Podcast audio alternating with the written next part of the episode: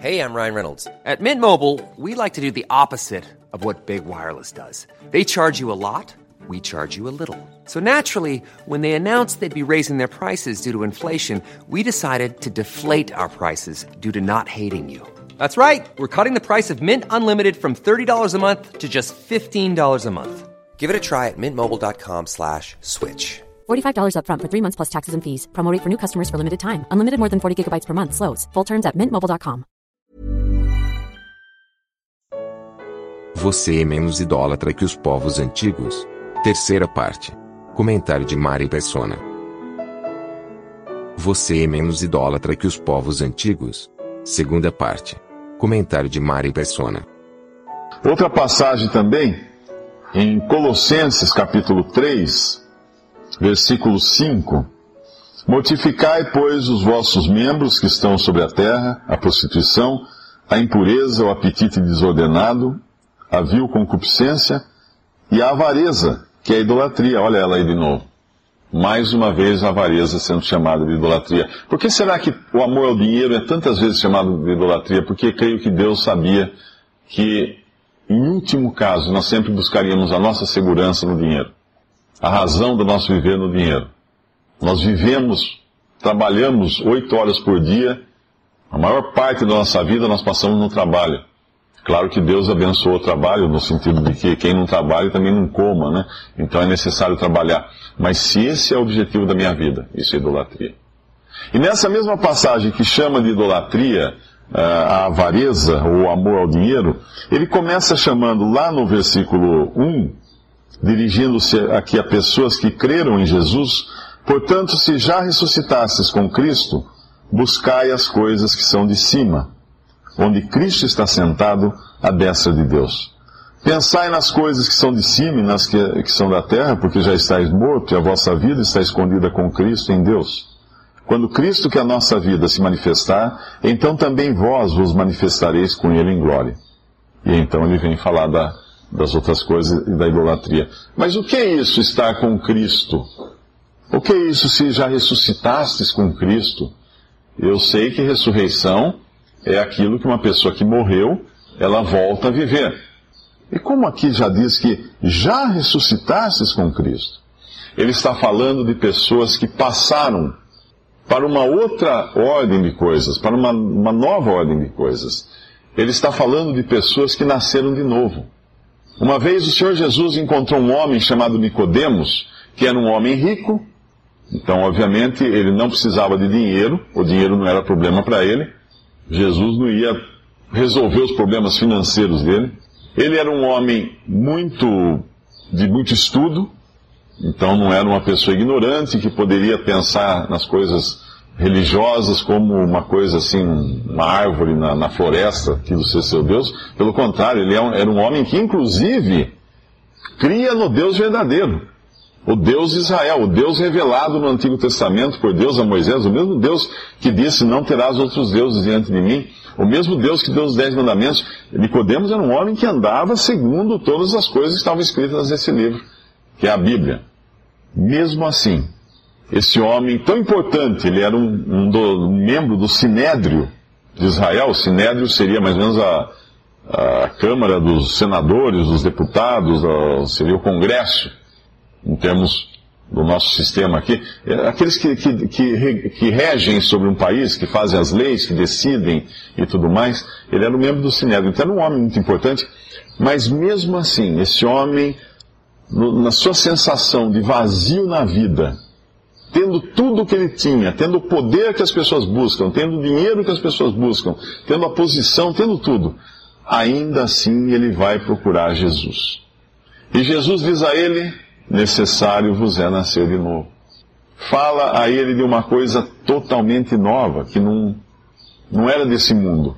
E assim as pessoas que nascem de novo, elas são agora sim consideradas ressuscitadas com Cristo, no, no, a sua posição agora mudou.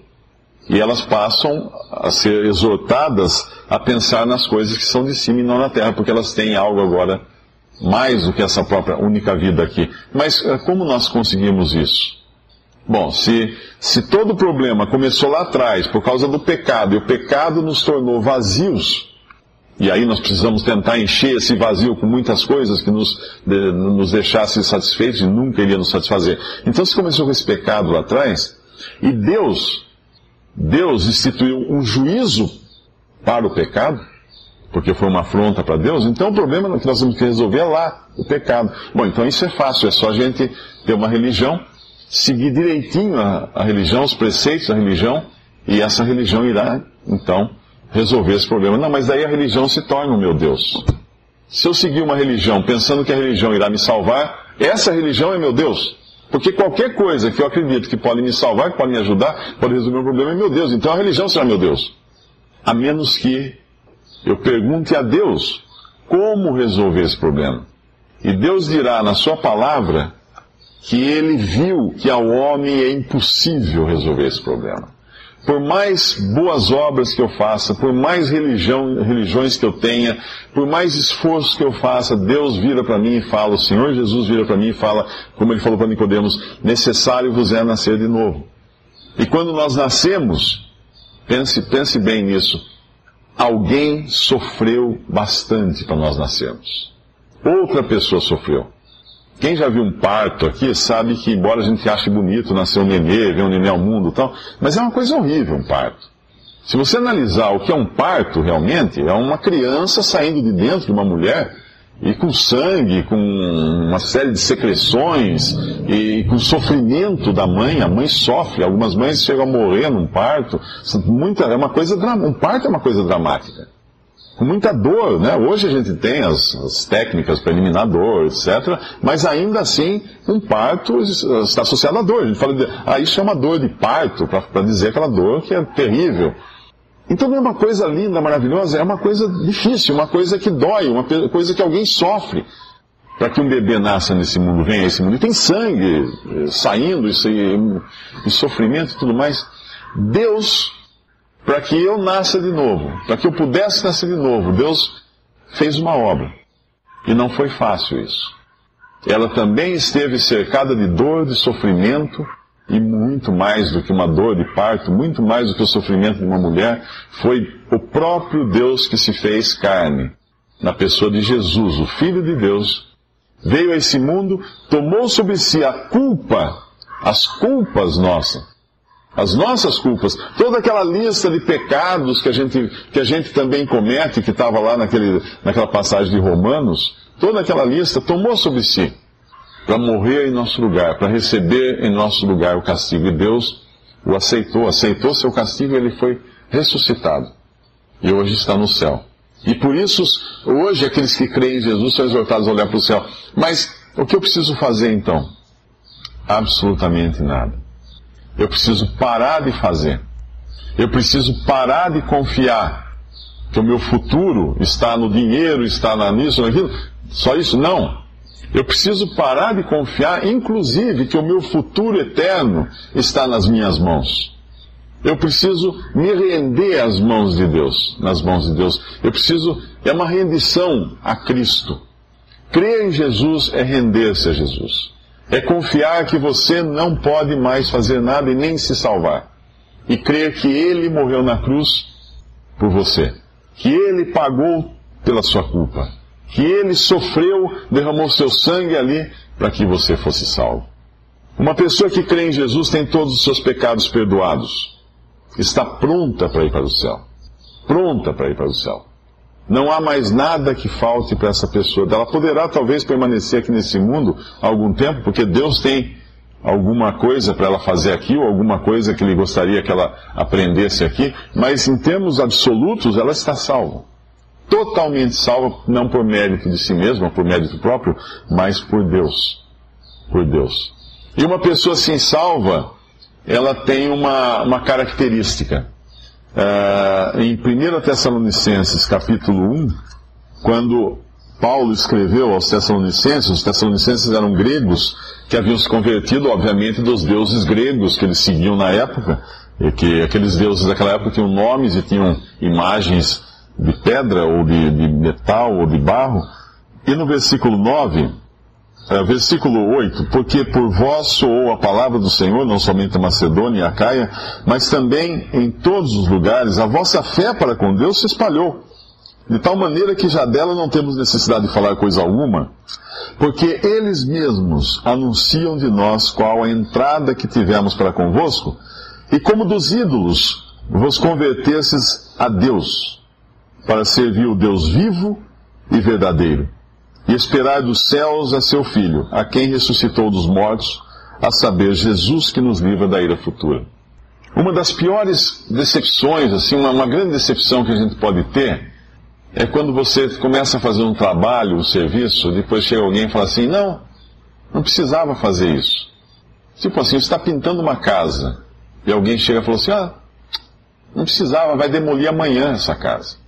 Aí você olha todo o seu trabalho, tudo que você fez, vai ser perdido. Vai ser perdido. Todo o trabalho que nós fizermos nesse, nessa vida, visando o nosso próprio bem, não vai ter valor nenhum na eternidade. Todo o trabalho que nós fizermos nessa vida, visando a nossa salvação, a nossa segurança eterna, vai ser demolido. A qualquer momento nós, nós teremos esse corpo, inclusive, demolido. Então, tudo aquilo que nós concentramos, em que nós concentramos os nossos esforços nessa vida, deixará de, de ser importante, deixará de existir. Pense naqueles faraós egípcios que construíram aquelas pirâmides imensas. Pense no luxo, no, na vida que eles tiveram, no conforto que eles tiveram, nos, nos amores que eles, que eles amaram, nas, nas riquezas que eles desfrutaram, em todos os prazeres que eles tiveram, nas viagens que fizeram. Pense tudo isso. Tudo isso sumiu. Tudo isso ficou debaixo do pó, da areia, do deserto, mais nada. Nada disso. Nada disso tem mais sentido hoje alguns milhares de anos depois. Então, todas as coisas que nós fazemos para os nossos ídolos, elas são em vão. Inclusive o nosso ídolo de tentar a nossa própria salvação. De tentar a nossa própria justificação, de tentar falar para Deus, não, eu, eu, eu, eu sou pecador, mas não sou muito pecador, eu até que sou uma pessoa que procura fazer o bem, etc. Só teve um que podia dizer, quem é que me convence de pecado? Quem é que me acusa de algum pecado? Quem é que pode dizer que eu tenho pecado? Jesus. O único que podia afirmar que ele não tinha pecado, porque ele não tinha pecado. O único homem perfeito. Qualquer outra pessoa nesse mundo é um pecador. Qualquer outra pessoa é falho e necessita de Deus. E necessita da salvação que Cristo dá. Eu, eu espero, sinceramente, que todos aqui já tenham esse essa salvação. Já tenho essa certeza dos seus pecados perdoados, já tenho a certeza do sangue de Jesus que um dia lavou os nossos pecados na cruz. E posso agora dizer, como salmista, que no Salmo 73 ele diz assim: A quem tenho eu no céu, senão a ti? E na terra não há quem o deseje além de ti. Essa deveria ser a nossa motivação sempre. Eu sei que, ainda que sendo cristãos, salvos por Cristo, nós estamos constantemente voltando aos nossos ídolos e confiando neles, de uma forma ou de outra. E não há segurança maior para nós, e não há satisfação maior, maior para nós, não há significado maior para nós na vida, mesmo para aqueles que já creram em Jesus, do que Jesus, do que o próprio Jesus. Não existe nada nesse mundo que irá nos dar prazer definitivo, satisfação definitiva, alegria definitiva, segurança definitiva, nada. Às vezes a gente se esquece disso, né? Mas ele nos lembra, graças a Deus, ele nos lembra pela sua palavra. E ele nos, nos ajuda também a dizer assim: A quem tenho eu no céu senão a ti?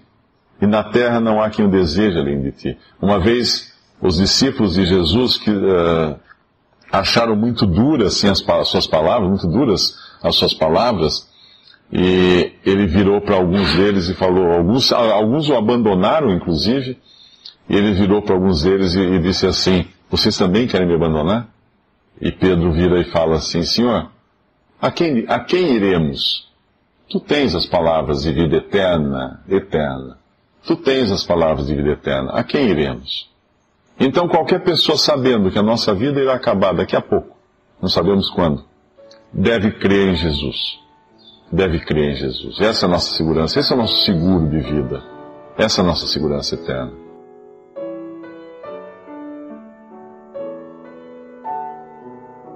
Visite respondi.com.br. Visite também 3minutos.net.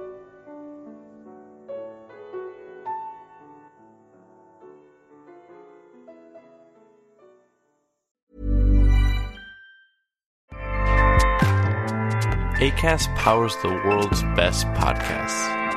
Here's a show that we recommend. The Real Housewives is a guilty pleasure for most, but if you're looking to not feel guilty about that pleasure, tune in to Everything Iconic with me, Danny Pellegrino, where I break down all the messy moments and behind the scenes antics of Bravo's popular franchise. And on Everything Iconic, I also interview celebrity guests like Kelly Ripa, Kiki Palmer, Drew Barrymore, Cameron Diaz, and more about their guilty pleasures, their past work, and so much more. So if you're pop culture obsessed and find yourself watching way too much reality TV like me, tune in to Everything Iconic with Danny Pellegrino wherever you listen to podcasts. ACAST helps creators launch, grow, and monetize their podcasts everywhere. ACAST.com.